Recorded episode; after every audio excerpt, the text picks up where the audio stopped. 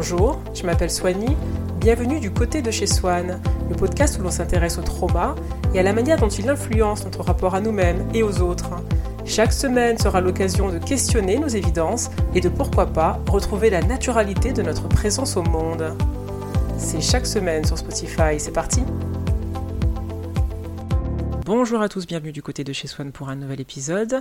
Je m'appelle Swani Kanga, je suis auteur, je suis coach également, et puis chaque semaine, j'aime partager avec vous euh, certaines réflexions autour du sujet du, trauma.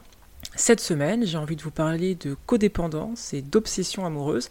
Et pour cela, je vais m'appuyer sur les travaux de l'américaine Pia Melody et de son livre euh, Facing Love Addiction, Giving Yourself the Power to Change the Way You Love. Faire face à l'addiction amoureuse, se donner le pouvoir de changer la manière dont on aime, intéressant. Donc, Lia Melody est considérée comme une autorité sur la scène internationale pour ses travaux euh, sur la codépendance et sur l'addiction. Elle s'est appuyée sur plus de 15 ans de recherche au sein de l'Institut de trauma et d'addiction dont elle est membre en Arizona. Et aujourd'hui, on va s'intéresser à cet écosystème de la codépendance et de l'addiction amoureuse. Euh, bien évidemment, ce ne sont pas des sujets euh, évidents pour les personnes traumatisées, ce sont même des sujets sensibles. On n'aime pas vraiment approcher de cette zone un peu radioactive qui chamboule jusqu'à nos racines. Mais pour moi, le but de cet épisode, c'est de vous dire qu'il y a une autre voie possible et c'est d'apporter des moyens de sortir de certains cycles répétitifs dans lesquels on s'est retrouvé enfermé contre notre gré. Et donc lorsque je propose euh, ce type de sujet, c'est avec l'idée de défendre et de protéger les personnes qui souffrent contre leur gré de ces obsessions, de ce qu'on appelle obsession amoureuse. Alors qu'est-ce qu'un addict à l'amour et est-ce que cela vous concerne? Eh bien, selon Pia Melody, il s'agit d'une personne dépendante qui s'entremêle avec l'autre et qui est fixée de manière compulsive au fait de prendre soin de quelqu'un d'autre. Et de son côté, la codépendance, qu'est-ce que c'est? Eh bien, elle la définit comme une sorte de maladie d'immaturité qui est causée par les traumas de l'enfance. Puisqu'aucune valeur n'a été mise sur cet enfant, on l'a négligé, donc il se dit bah, je ne suis pas important. Et par conséquent, il n'a pas appris à croire dans sa capacité à prendre efficacement soin de lui-même. Il n'est rien. Là où il devrait y avoir une personne, il y a du vide. On ne l'a pas regardé, on ne l'a pas validé, donc il est néantisé. Il ne peut pas compter sur lui pour répondre à ses besoins parce qu'il ne s'accorde pas de valeur tout comme on ne lui en a pas accordé. Il y a un effet miroir entre ce qu'il a interprété du regard de ses parents et la manière dont il se regarde. Donc si on ne lui a pas donné de valeur en lui donnant du temps, de l'attention et du soin, il ne s'en donne pas. Donc il ne peut pas dépendre de lui-même. D'abord parce qu'il ne l'a pas appris, mais que selon lui, de toute manière, il n'a pas de valeur, donc cela n'a pas de sens. Donc son enfance l'a atomisé, il existe à l'état de particules éparpillées, c'est l'attention de l'autre qui est d'ailleurs difficile à obtenir, qui seul peut offrir une rédemption. Et c'est en cela que c'est dramatique, parce que l'autre ne peut malheureusement pas lui offrir l'absolu qu'il recherche, et le soulagement que la relation codépendante va apporter ne sera que de courte durée. Et pour que l'autre réponde à ses besoins, eh bien, il est souvent obligé de le contrôler, de le manipuler, de le pousser à changer en devenant de fait aussi nocif que l'autre.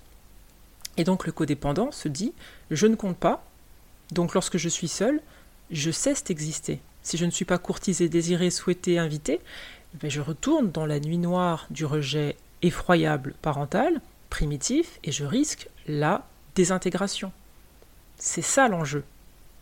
Et pourquoi il se dit ça? Eh bien parce qu'un enfant ne peut pas faire face à l'indifférence parentale, on n'est pas en tant qu'espèce conçu, programmé pour ne pas recevoir l'amour, la stabilité et la sécurité des parents. Et donc sa détresse s'explique par le fait que la nature n'a pas prévu que les choses se passent de cette manière. Normalement, l'amour et la chaleur de vos parents est un passage obligé qui vous donne une ossature, une solidité dans le sol, un ancrage. J'existe, c'est normal, je suis à ma place, on m'aime, j'aime, tout cela est naturel. Alors que les personnes négligées par leurs parents décrivent souvent cette solitude radicale euh, comme l'impression de tomber dans un gouffre sans fond. C'est une absence totale, y compris à soi-même. Et donc je pense que c'est ce que l'auteur veut dire par maladie d'immaturité, même si ça sonne un peu comme un jugement, eh bien c'est que cette capacité de prendre soin de soi, de valider le soi, d'exister en tant que soi, a été endommagée terriblement. Et donc le codépendant ne sait pas générer la paix lui-même, le sentiment d'amour, la stabilité en lui-même. Il ne devient digne d'amour que lorsqu'on le regarde, lorsqu'on le courtise, lorsqu'on le désire. Et il retourne autrement dans le néant le plus absolu qu'il soit possible d'imaginer. Et donc l'addict à l'amour est nécessairement codépendant, de fait, mais l'auteur précise que tous les codépendants ne sont pas addicts à l'amour. Donc euh, il y a de la codépendance nécessairement dans l'addiction, mais vous pouvez être codépendant sans avoir développé cette addiction à l'amour. Et donc quelles sont les cinq caractéristiques qu'elle nous donne d'une personne codépendante? Et puis ensuite on verra les caractéristiques d'une addict à l'amour. La codépendante a des difficultés à expérimenter un niveau approprié d'estime personnelle, donc des difficultés à s'aimer, des difficultés également à fixer des limites fonctionnelles avec les autres, des difficultés à faire face à sa propre réalité, donc à savoir qui elle est réellement et comment le partager de manière appropriée et mesurée avec les autres. Difficulté ensuite à répondre soi-même à ses propres besoins. Et puis, dernière caractéristique, des difficultés à exprimer sa réalité avec euh, modération, ce qui n'est pas étonnant puisque euh, la personne vient d'un gouffre euh, de l'absence à soi. Et donc, dans le couple, le codépendant pense que les autres sont la raison pour laquelle il n'arrive pas à être dans une relation heureuse et saine. Pourtant, c'est bien la relation endommagée d'eux avec eux-mêmes qui les entraîne dans ces liens de codépendance et donc de co-dysfonctionnement. Et ils essayent de le corriger en disant aux autres comment être, comment changer, euh, histoire de se sentir plus confortable dans la relation. Mais la codépendance est une voie de contournement contre cette sensation de vide. C'est aussi ce que les addictions servent à combler, hein, l'alcool, la drogue, les jeux d'argent, la nourriture. Pour guérir, la personne codépendante doit apprendre à faire face elle-même à la réalité, mais avec un accroissement de sa maturité à prendre soin d'elle. Et cela va passer donc par le traitement euh, des addictions qui recouvrent cette euh, codépendance. Donc ça c'est pour la codépendance, maintenant on va s'intéresser à l'addiction à l'amour, parce que c'est justement une des addictions de la codépendance de manière générale le love addict va être complètement focus sur son partenaire, euh, qui presque à chaque fois a un profil évitant. C'est une relation de co-addiction. Et ce type de relation n'est pas basé sur un amour sain et équilibré, mais plutôt sur un balancement entre une intensité positive qui est tout de suite suivie par une intensité négative, sans jamais se trouver au milieu.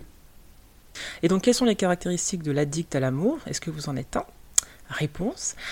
Première caractéristique, il accorde un temps et une attention disproportionnés à l'autre qu'il estime inconsciemment au-dessus de ses propres besoins. Et c'est cette intense attention parsemée de sacrifices et d'abnégation qui va faire qualifier le comportement d'obsessionnel. Il a des attentes irréalistes de regard positif et inconditionnel du partenaire sur lui. Et puis, enfin, il néglige ses propres besoins pour prendre soin de l'autre. Sa peur consciente, c'est celle d'être abandonné. Et sa peur inconsciente, c'est l'intimité, ce qui peut paraître étonnant. Mais c'est parce que il confond intimité et entremêlement dans les besoins de l'autre.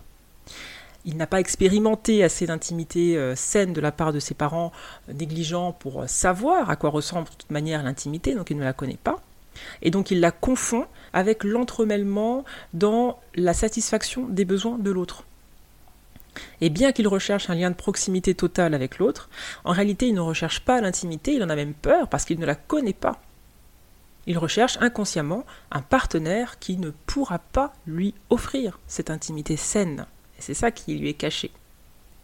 Et donc l'addict à l'amour est presque 100% focus sur l'autre, il veut lui parler, l'écouter, le toucher, qu'il prenne soin de lui, que l'autre le chérisse. Et donc au début de la relation, bah, il ressent une forme d'extase grâce à cette pensée euh, magique, à toutes ces projections, euh, à tout ce qu'il pense qui, qui, va advenir. Sauf que inévitablement, la réalité le rattrape. Le partenaire n'est pas celui qu'il pensait. Et puis là, eh bien, il y a la colère qui arrive, le ressentiment, les disputes. Et pourquoi? L'addict a besoin que soit posé sur lui en permanence un regard de réassurance amoureuse qui est un reflet direct de son manque d'estime personnelle. Et donc il recherche ce regard pour apaiser sa douleur, le puits sans fond. Et c'est ça qui est à la racine de l'addiction. L'abandon, la tentative d'échapper à cette nuit noire à travers le regard, euh, le soin de l'autre. Et pour compliquer les choses, cette personne est la plupart du temps attirée, comme on l'a dit, par des profils évitants, dont elle va s'occuper. Elle va aider l'autre, le booster, et ressentir une forme de colère de devoir le faire.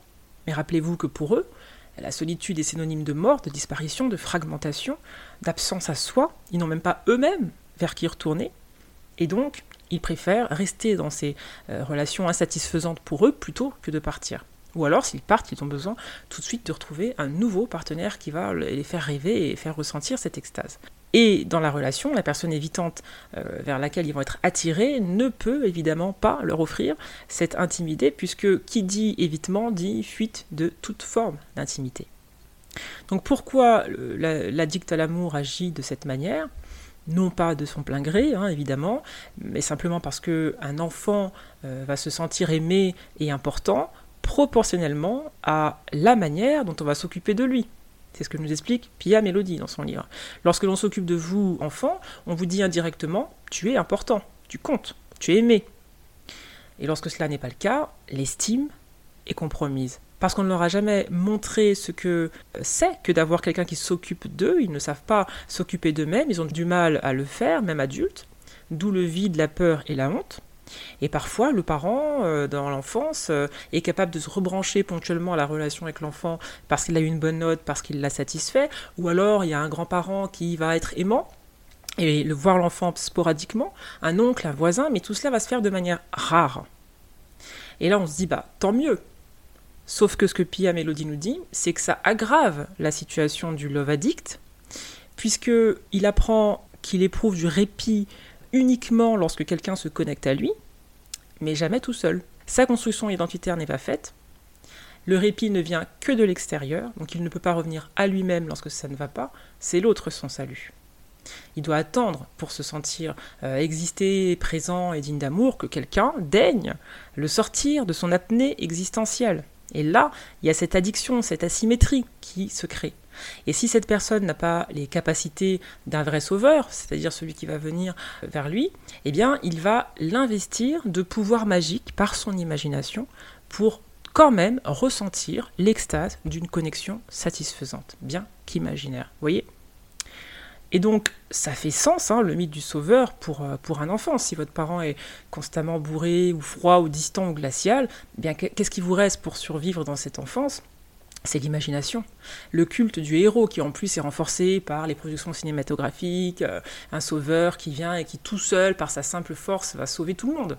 Donc pour lui, la personne qui va pouvoir le sauver, c'est celle qui va fusionner avec lui, effacer toute sa douleur, répondre précisément à tous ses besoins. Et donc c'est comme un archétype en fait qui se crée dans leur psyché. Ils ont enregistré l'information erronée selon laquelle ça ne pourra pas venir d'eux-mêmes. Le pouvoir il sera toujours à l'extérieur. Et donc le fantasme crée une forme d'euphorie dans leur cerveau qui va déclencher même un état émotionnel et qui va libérer de l'endorphine. Donc c'est physiologiquement ressenti, ce soulagement par l'autre. Et donc là, l'addiction est créée, mais à travers l'autre. Et il ne ressentira cette euphorie que lorsqu'une personne se connaîtra à lui, il le ressentira, mais physiologiquement. C'est extrêmement puissant comme mécanisme. Il faut se mettre à la place de la personne qui fonctionne comme ça depuis l'enfance. Et donc pour lui, euh, la relation à l'autre, c'est une histoire féerique, où l'on pourra réellement le sauver du gouffre qui est sous ses pieds. Et donc la société n'a pas aidé, on l'a dit, le mythe du prince charmant, qui va sauver la princesse d'un seul baiser, euh, qui a conforté des millions de personnes dans l'attente d'un sauveur, et dans l'idée que le salut vient euh, d'ailleurs que de moi-même. On a beaucoup critiqué d'ailleurs le genre du prince charmant, mais c'est au-delà du genre, même si ça avait été une dame qui venait vous sauver en tant que femme. Le problème reste le même, vous êtes toujours fragmenté sur le plan identitaire. Et dans la réalité, bah, aucune personne ne vous sauve. Tant que je pense cela, que je pense que l'autre me sauve, je méprise le moi intérieur. Je suis dans l'attentisme. Alors que prendre la responsabilité de moi-même, c'est ça mon salut. Mais comme vous pouvez le voir, ça sonne contre-intuitif, ça donne pas envie parce qu'on n'a pas été programmé comme ça. Donc le parent négligent a dit à cet enfant indirectement Je ne m'occupe pas de toi parce que tu n'as pas de valeur. Et donc il tourne à ça en permanence. C'est la raison pour laquelle il se néglige. Il pense ne pas pouvoir prendre soin de lui-même et qu'il n'y a même pas d'intérêt à le faire. Et donc dans une relation, nous dit l'auteur, les accros à l'amour pensent que s'ils ne sont pas assez proches de l'autre, ils vont périr, ils vont disparaître, ils vont se fragmenter, ils vont être engouffrés par le néant. Et ça pourrait être euh, juste des mots un petit peu mélodramatiques, mais quand vous le ressentez physiquement, euh, ce sentiment d'absence, de, néant, d'être absorbé par euh, la nuit noire, eh bien c'est effroyable et vous faites tout, mais vraiment tout, pour ne pas y retourner. Et donc les love addicts auront besoin de séduire tout le temps, de plaire, pour ne serait-ce qu'un instant faire cesser cette, sensation de suspension dans le vide, tout seul. Donc on retient que la négligence de l'enfance envoie le message que je n'ai pas de valeur, d'où les addictions qui vont supprimer temporairement le caractère insoutenable de cette réalité. Et être addict à l'amour, c'est avoir besoin des autres pour croire que vous, êtes digne de quoi que ce soit en fait. Pia Mélodie euh, nous explique qu'il y a un cycle dans lequel s'enferme l'accro à l'amour, tout en expliquant que de toute manière l'addict ne voit pas la réalité de l'autre. C'est trop tard, il ne le voit plus. Il voit ce dont il a besoin pour créer cette fantasmagorie de l'enfance. Donc quelqu'un de 100% aimant, sécure, sûr, toujours présent, qui ne voit que lui. C'est ça qu'il voit, c'est ça qu'il a besoin de voir. Et donc il place ce masque sur l'autre, sur la personne véritable, en essayant de se convaincre qu'il porte des attributs du sauveur qu'il a fabriqué plus jeune. Et donc il est dans un cycle, nous dit-elle. Et donc étape 1 de ce cycle, ils sont attirés par la séduction et l'apparent pouvoir de l'autre. Souvent quelqu'un d'autonome, de stable, euh, de rassurant, avec une belle situation. Deux, ils sont dans l'extase, parce qu'il y a la potentialité d'une connexion. Trois, l'addict à l'amour ressent un soulagement, l'addict qui est physiologique, à sa douleur originelle. Donc c'est vraiment quelque chose qu'il ressent de manière viscérale. Quatre, il en demande progressivement de plus en plus à l'évitant en niant la réalité telle qu'elle se présente à lui, puisque l'évitant n'a pas les, caractéristiques qu'il euh, a projetées sur lui. 5. Il réalise au bout d'un moment que euh, le partenaire ne peut pas répondre à ses besoins. 6. Il crée une rupture, il se retire dans sa coquille, il met de la distance. 7. Comme il est addict à l'amour et qu'il s'en est privé, il développe des pensées obsessionnelles sur comment retrouver la relation ou comment se venger en trouvant une autre source d'amour. 8, il met euh, ses plans à exécution de manière compulsive. Et 9, il répète ce cycle depuis le début, soit avec l'évitant s'il revient, soit avec quelqu'un d'autre immédiatement. Donc en réalité, l'autre n'a pas le pouvoir projeté sur lui par l'addict. Euh, l'addict ne cherche pas une intimité réelle même s'il n'en est pas conscient. Il cherche à s'entremêler avec quelqu'un, à fusionner pour se connecter complètement au partenaire. Et ils font tout ce qu'ils peuvent pour que le partenaire devienne l'image qu'ils ont créée plus jeune. Donc l'addict sait exactement ce qu'est le portrait robot de ce qu'il recherche. En revanche, il n'a pas la capacité d'analyser, de décrypter la réalité telle qu'elle est devant lui.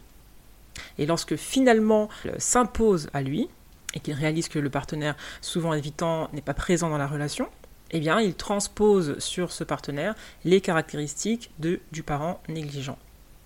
Et donc, pour en revenir à l'obsession, l'auteur nous explique que c'est un élément important qui leur permet de garder une forme de séparation avec le réel, une déconnexion de leur douleur, parce qu'ils sont absorbés par cette espèce d'euphorie mentale, de rêve et de fantasmagorie.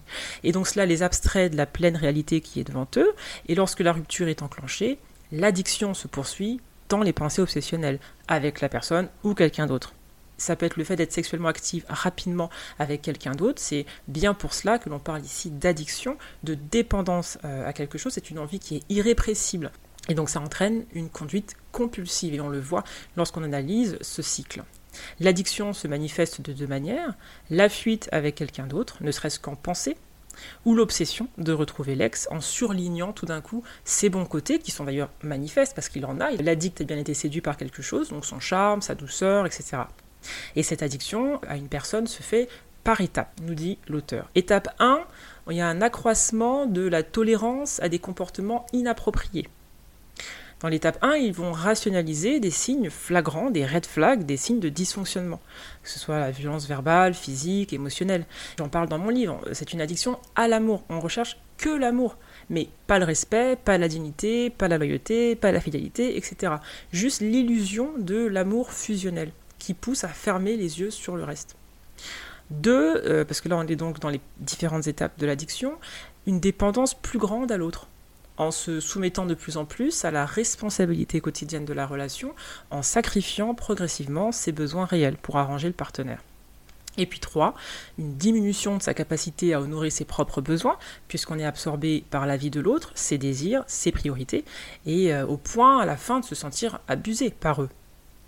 Et donc à ce stade, il n'observe que ce que l'autre fait de mal et relativise même les efforts avérés. Et donc justement, l'autre, le partenaire qui est donc, on l'a dit, quasiment toujours évitant, va s'arrêter un instant sur lui pour mieux comprendre son fonctionnement à lui aussi. C'est quoi un évitant? C'est quoi ses caractéristiques? Première caractéristique, ils évitent l'intensité au sein de la relation en en créant une à l'extérieur, souvent à travers l'addiction au travail, l'addiction à la cigarette, l'addiction à l'alcool, une addiction à l'extérieur de la relation, qui leur permet de ressentir de l'intensité, mais pas dans l'intimité. Deuxième caractéristique, ils évitent de se faire réellement connaître en tant que qui ils sont. Ils ne disent pas ce qu'ils pensent, ce dont ils ont besoin, leurs envies, pour ne pas être contrôlés et étouffés par le partenaire. Et puis troisième caractéristique, ils évitent l'intimité euh, avec l'autre à travers des techniques de distanciation, même s'ils ne s'en rendent pas compte. Et donc les évitants sont distants même avec leurs enfants, euh, à qui ils ne se montrent pas réellement tels qu'ils sont. Ils ont une peur consciente euh, de l'intimité et une peur inconsciente un peu plus surprenante qui est celle de l'abandon, eux aussi. Peur de l'intimité parce que ce qui les a rendus évitants, c'est souvent une relation trop fusionnelle avec un parent qui en attendait beaucoup trop d'eux, et qui leur a demandé de sacrifier leurs propres besoins pour s'occuper d'eux, de manière directe ou indirecte. Donc pour eux, il n'est pas question de revivre ce type d'enfermement, d'où la distance. Mais leurs parents les ont également abandonnés et négligés, puisqu'ils n'avaient pas d'existence propre en dehors de ce qu'ils donnaient euh, aux parents. Et donc, ils ont souvent eu très peu de contact à même de soulager leur douleur et leur peur de l'abandon. Ils n'ont donc pas développé la croyance selon laquelle la relation pouvait soulager leur solitude, et ils passent plutôt par les addictions. L'évitant choisit la personne addicte car il peut se sentir utile, c'est comme ça qu'il a appris à être valorisé, mais il ne veut pas être étouffé non plus. Donc le but est de conserver le niveau d'intimité de la relation au plus bas possible, parce que pour eux, l'intimité est synonyme de vampirisation, c'est too much. Et donc ils évitent cette intimité en restant focus sur quelque chose d'autre à l'extérieur de la relation de manière addictive. La réalité est qu'ils ne sont pas disponibles pour une relation d'intimité et en se fixant sur quelque chose à l'extérieur, ils créent trop de distance et c'est ce qui va activer le love addict qui se dit que l'autre n'est pas assez engagé dans la relation et dans les faits, euh, c'est exact. Donc ils veulent rester au contrôle, hein, les évitants de la relation. Dans l'enfance, au lieu de recevoir un apport nourricier de leurs parents, ils ont dû euh, en apporter. Souvent, donc, ils ont un ego assez bien développé, une surestimation de leurs capacités personnelles, mais quoi qu'il en soit, pour eux, l'intimité reste un enfer. Donc le love addict a appris depuis l'enfance, à contrario, à ne pas avoir de besoin, pas de volonté, il reste silencieux, c'est le bon petit enfant isolé, déconnecté, qui ne demande rien à la famille. Les évitants, eux, ont fait à peu près pareil, sauf qu'ils sont allés encore plus loin, puisqu'ils ont pris de leurs ressources pour aller nourrir, d'une certaine manière, un ou les deux parents. Et donc pour lui, prendre soin de l'autre offre de la valeur, mais euh, ça fait suffoquer. Donc eux aussi sont pris dans un cycle que Pia Mélodie nous décrit. Un, ils entrent dans une relation parce qu'ils se sentiraient coupables de dire non, de ne pas y aller. Deux, ils essayent d'entrer dans cette relation, mais par la séduction, pour ne pas se montrer vulnérable. Et c'est à travers la séduction qu'ils vont faire croire à l'autre qu'il est vu et apprécié. Trois, ils se sentent rapidement étouffés, prisonniers et ressentent du ressentiment. Donc là, ils deviennent critiques de l'autre. Quatre, ils utilisent cette victimisation pour créer encore plus de distance avec l'autre. Cinq, ils tentent de ressentir de l'intensité à l'extérieur avec de l'alcool, par exemple, pour se sentir vivant et avoir leur propre vie en dehors de la relation. 6. Ensuite, il répète le cycle par culpabilité, soit avec la même personne si elle revient, soit avec un nouveau partenaire. Donc d'un côté, l'accro se sent abandonné et négligé, tandis que l'évitant se sent entremêlé là-dedans et drainé. Donc une relation entre ces deux types de personnes est souvent marquée par de l'intensité, de l'obsession, un comportement compulsif. Et attention, nous dit Pia Mélodie, ces éléments sont justement ceux qui les utilisent les deux pour éviter l'intimité. Deux évitants ensemble ont une relation de très faible intensité, et cela est confortable pour eux, hein, c'est ce qu'ils recherchent, alors que évitants et accros vont osciller entre séquences d'intensité négative et, comme on l'a dit, séquences d'intensité positive, sans jamais trouver le juste milieu. Et ce qu'ils partagent, nous dit l'auteur, est très différent d'une relation saine, parce qu'aucun n'a cette capacité à créer un lien intime, c'est-à-dire euh, être ensemble sans essayer de se changer, de guérir l'autre, de se défendre. Le love addict, de son côté, cherche constamment à améliorer la relation, alors que l'évitant veut protéger le statu quo.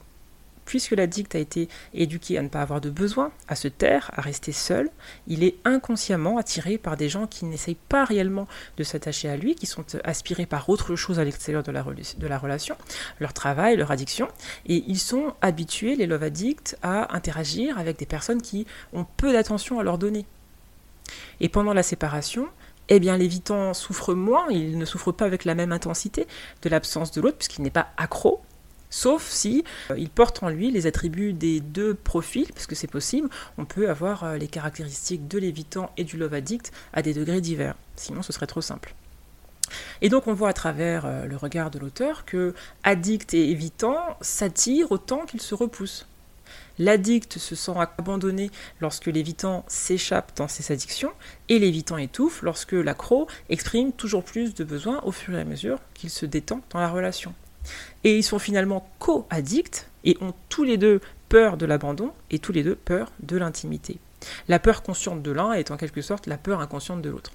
Et donc ils se courent après de manière alternée, l'accro se fatigue d'attendre plus et finit par partir, l'évitant remarque l'absence et revient, et on, on est reparti.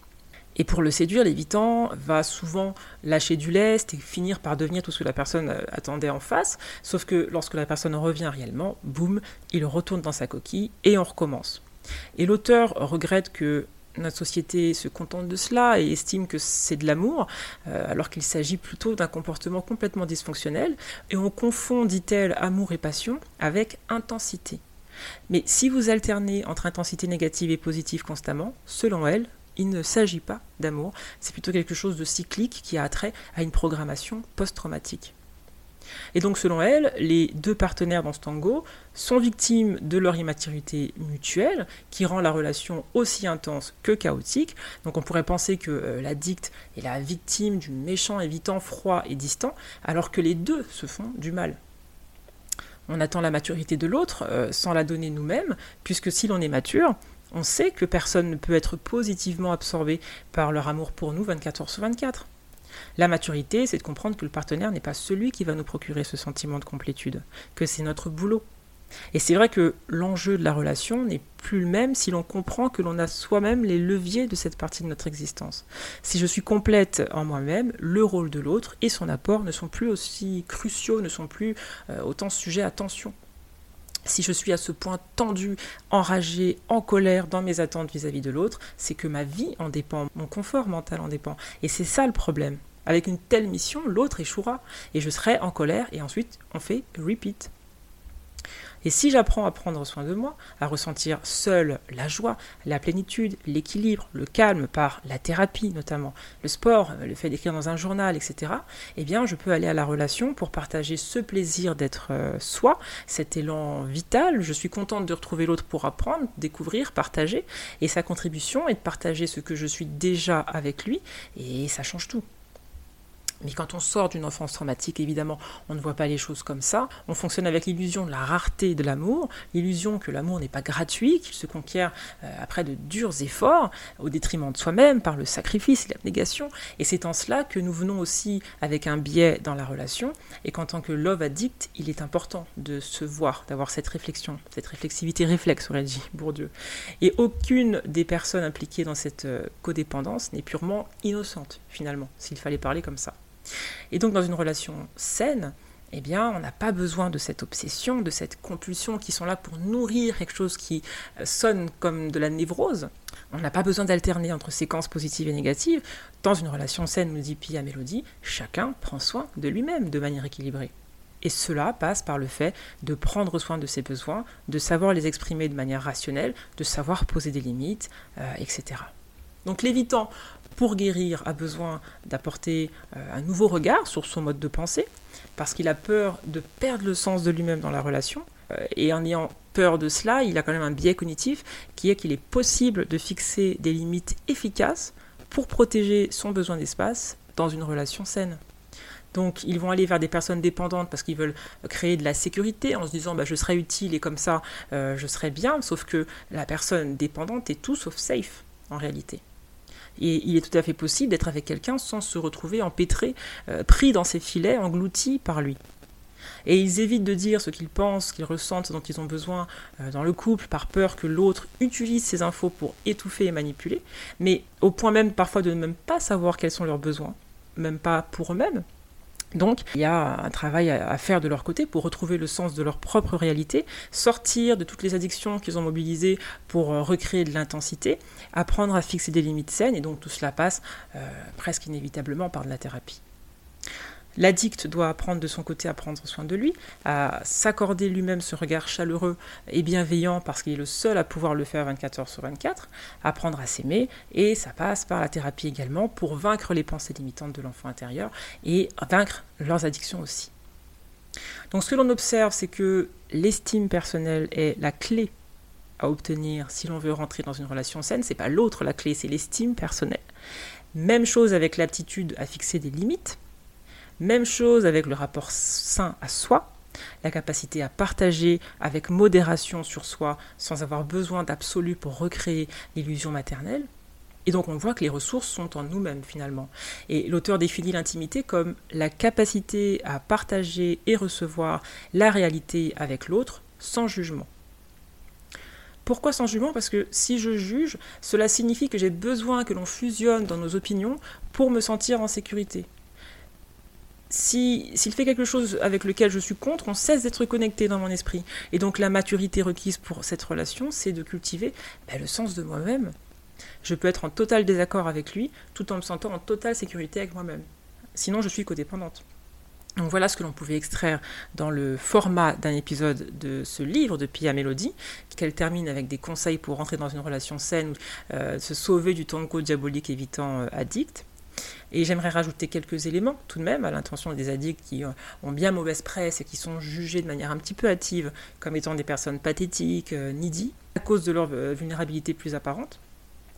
Et moi, ce que je tiens à dire, c'est que les personnes en position d'addiction à l'amour ont été placées dans cette position dans leur enfance. Ce n'est pas un choix. Si votre père, votre mère vous ignore ou se désintéresse de vos besoins de vous, tenter de lui plaire est naturel. L'enfant se dit c'est ma faute, je dois le régler, je dois faire quelque chose, devenir convenable, attirer son attention, devenir digne de son amour. Et donc là, si on fait un arrêt sur image, on comprend dans quelle matrice cette addiction se crée. La pensée de cet enfant à ce moment précis, qui est une pensée de survie, attendue à ce stade de son développement cognitif, c'est la matrice de l'addiction amoureuse. Vous devenez obsessionnel de quelque chose qui ne vous est pas donné, et c'est important de, le souligner, le calcul est naturellement erroné, puisqu'à ce stade où son cortex préfrontal n'est pas encore développé, plaire à ses parents, gagner leur amour par des actes, tout cela euh, est la seule option. Mais vous m'avez vu venir, sortir de cette obsession amoureuse implique nécessairement de faire intervenir l'adulte qui aujourd'hui euh, a la pleine capacité de ses fonctions cérébrales et qui peut avoir une pensée réflexive, du recul sur ses comportements compulsifs qui se sont formés avant d'avoir atteint ce niveau cérébral. L'adulte dispose de plein d'outils dont cet enfant était dépourvu. Il peut parler à cet enfant intérieur et lui dire que si c'était à refaire, eh ben, il ne le referait pas. Il pourrait lui dire je ne tenterai pas de leur plaire, je leur expliquerai ma colère pour leur négligence, la colère de m'avoir placé dans une position où j'ai eu besoin de tendre la main pour obtenir leur amour. Il peut dire à l'enfant, euh, si ton père ou ta mère a accepté de te laisser vivre dans cette précarité émotionnelle, alors il ne te méritait pas et encore moins les efforts à leur endroit. C'est eux qui n'étaient pas dignes de recevoir ton amour et ton attention. Et je rappelle qu'un parent se caractérise par l'action de parenté, de nourrir, de protéger. C'est ça le parent. Hein. C'est ça qu'on respecte. C'est ça qui est respectable. C'est ça qui est honorable. Mais lorsque ça n'a pas eu lieu, lorsqu'on vous place dans un, une position de mendicité euh, affective, eh bien on vous place dans de l'abus et on vous crée un trauma. Et de telles personnes ne méritent aucun effort de votre part vraiment aucun. Et vous verrez que, comme par magie, ceux qui sont aujourd'hui euh, l'objet, les objets de votre addiction, ont bien souvent les mêmes caractéristiques que ses parents. Un, ils n'ont rien fait pour le mériter. Deux, ils n'en sont même pas dignes. Et trois, tout comme vos parents ne méritaient pas vos contorsions, sacrifices et efforts pour être aimés jadis, eh bien, eux non plus. Demeurer dans l'obsession, c'est continuer de transférer des pouvoirs magiques, de puissance, de chaleur, de salut, de fusion, à des personnes parfois médiocres qui sont très loin de mériter un tel statut. Ils ont été sélectionnés, ces gens, par votre cerveau pour reproduire le schéma de l'enfance et donc pour sous-performer le cerveau va vers ce qu'il connaît, on l'a déjà dit. Et donc lorsqu'on en a eu des parents narcissiques, ce qui est souvent le cas des traumatisés, puisque c'est ce narcissisme qui va les éloigner de leur responsabilité parentale pour les laisser être absorbés par eux-mêmes.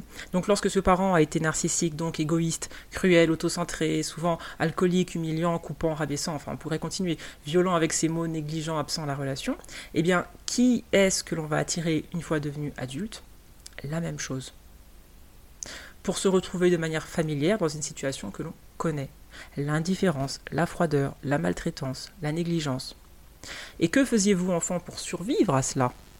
Eh bien vous donniez, vous disparissiez. Et l'idée c'est de laisser le parent narcissique tranquille, de le déranger le moins possible, d'être docile, adaptable. Et que faites-vous aujourd'hui dans la relation? Si vous êtes accro à l'amour La même chose. Et c'est marrant que la société, au lieu de pointer le doigt sur les parents narcissiques qui détruisent l'estime de leur enfant, euh, bah, juge plutôt les enfants traumatisés parce qu'ils portent les stigmates de cette maltraitance, dont l'addiction à l'amour, qui est jugée pathétique. C'est un peu le monde à l'envers, quoi. Et donc un monde dans lequel les parents sont intouchables et les enfants qui n'ont rien reçu, jugés encore honteux, encore gênants et donc encore maltraités. Ce que vous pouvez faire aujourd'hui, c'est je pense, vous regarder avec vos yeux d'adulte, qui sont extrêmement utiles. Il n'est pas possible que vous pensiez exactement la même chose de vous à 7 ans et à 20, 30, 40, 50. Le cerveau se développe, on gagne en nuances, en profondeur de vue, en relief. Et donc, c'est normal à 7 ans de penser mes parents ne m'aiment pas, je suis une merde, je vaux rien. Mais à 30 ans, 50 ans, etc., on peut mobiliser tout ce que l'esprit critique apporte pour repenser cette enfance. Placer la colère sur ce qui nous a traumatisés plutôt que sur nous-mêmes on peut aller en thérapie, on peut sortir d'une relation, on peut recommencer à zéro, on peut prendre soin de soi, on peut se mettre en colère, se révolter et puis dire stop. Et sortir de l'addiction, c'est donc rebrancher l'adulte dans le regard, la qualité du regard que l'on porte sur soi-même, parce qu'il est beaucoup plus nuancé, beaucoup plus riche, beaucoup plus complexe que ce qu'on avait comme regard porté sur nous à 6-7 ans. Et donc l'obsession était naturelle enfant, puisque le manque était certain et inévitable. L'enfant ne pouvait pas euh, juste s'aimer lui-même, il ne pouvait pas prendre ses clics et ses claques et quitter le domicile parental, il ne pouvait pas s'affirmer. Et pourtant, aujourd'hui, bah, nous, on le peut. On n'est plus cet enfant coincé sur le plan cérébral, matériel et intellectuel. On a toutes les capacités, tous les attributs du sauveur qu'on a fabriqué dans l'enfance. On peut s'aimer en permanence, on peut se regarder en permanence, on peut être là pour nous en permanence. Et en fait, euh, l'objet de ce salut a simplement été déplacé vers l'autre alors qu'il aurait dû être placé sur nous-mêmes. Mais comme le soi n'existait pas et n'était pas solide, on ne l'a même pas envisagé. Donc vous pouvez travailler à regagner votre puissance personnelle. Je suis d'ailleurs en train de terminer un cours sur, euh, le sujet qui explique euh, pas à pas comment ça se fait. Et c'est le travail sur soi qui apportera ce salut, pas le prince charmant pas flirter sans cesse, pas tenter de plaire à travers le regard des autres. C'est une forme de vie très précaire et extrêmement insatisfaisante qui nous met en colère contre les autres à cause de leur sous-performance totale. Et donc dans le coaching, j'apprends à rallumer euh, ce que l'enfance a éteint. Euh, vous apprenez euh, à fixer des limites, ce qui est un des meilleurs moyens de réveiller sa puissance personnelle, dire non, dire stop, ça suffit, sortir des relations, apprendre à poser vous-même ce regard constamment positif sur vous, et surtout bah, poser des actes qui sont en cohérence avec votre valeur personnelle la responsabilité, c'est aussi ça la puissance personnelle. Donc ça s'apprend et l'adulte peut prendre la décision d'aller dans cette direction un jour après l'autre en comptant sur lui-même. Si vous ne l'avez pas encore fait et pour vous accompagner dans ce processus, je vous recommande la lecture de mon livre euh, Métamorphose, comprendre et apaiser les traumas de notre enfance aux éditions Baudelaire. C'est euh, un merveilleux outil entre vos mains pour aller dans cette conquête euh, intérieure de manière extrêmement profonde et, pertinente. Pia Mélodie a également écrit un autre livre, en français cette fois, qui s'appelle Vaincre la codépendance pour les personnes intéressées et que vous retrouvez aux éditions J'ai lu, rubrique Bien-être. Et donc toutes ces lectures, podcasts, vidéos, séances et j'en passe, servent de moyens concrets de prendre soin de vous, c'est des prises de position. C'est l'antidote à l'addiction, à l'obsession. Il y a un besoin à combler, il n'y a pas de honte à avoir un besoin qui n'a pas été nourri dès le départ et de vouloir le combler. Et la manière de le faire, c'est de s'occuper de soi, de se respecter, de s'écouter, de se protéger, de se défendre, etc. Et donc les autres ne seront jamais en capacité de le faire, et tant mieux, parce que j'ai souvent pensé qu'il était injuste de devoir se sauver soi-même. Je me disais, mais c'est nul comme fin. Et maintenant, bah, maintenant que j'ai fait ce travail, je suis soulagée que cela passe par moi. J'ai tous les leviers de puissance entre les mains pour guérir à mon rythme, de me réhabiliter moi-même. Et si tout ce qui vous intéresse, ce sont les autres et le rush hormonal euphorique que leur attention vous procure même de manière précaire, eh bien je vous invite réellement à remarquer que vous portez encore les stigmates de cet abus euh, parental qui n'était pas juste avant et qui l'est encore moins aujourd'hui. Nous sommes arrivés à la fin de l'épisode et également à la fin de la saison 2 de, du podcast du côté de chez Swan. Je ne pensais pas réussir à toucher des dizaines de milliers de personnes euh, à travers cet espace et c'est une aventure euh, autant pour vous que pour moi, donc je vous remercie. Et comme je l'ai dit, je vais me consacrer euh, ces prochains mois à construire des cours qui vont vous donner des outils, des exercices, des mises en perspective beaucoup plus profondes que ce qu'on a le temps d'établir ici. Donc je vous donne rendez-vous à la fin de l'été pour la saison 3 du côté de chez Swan. Mais vous pouvez également continuer à m'écrire, à me poser vos questions ou prendre rendez-vous pour un accompagnement personnalisé. Les infos sont dans la description. Donc d'ici là, je vous souhaite de belles vacances à tous. On se retrouve au même endroit pour de nouveaux épisodes. À très bientôt. Au revoir.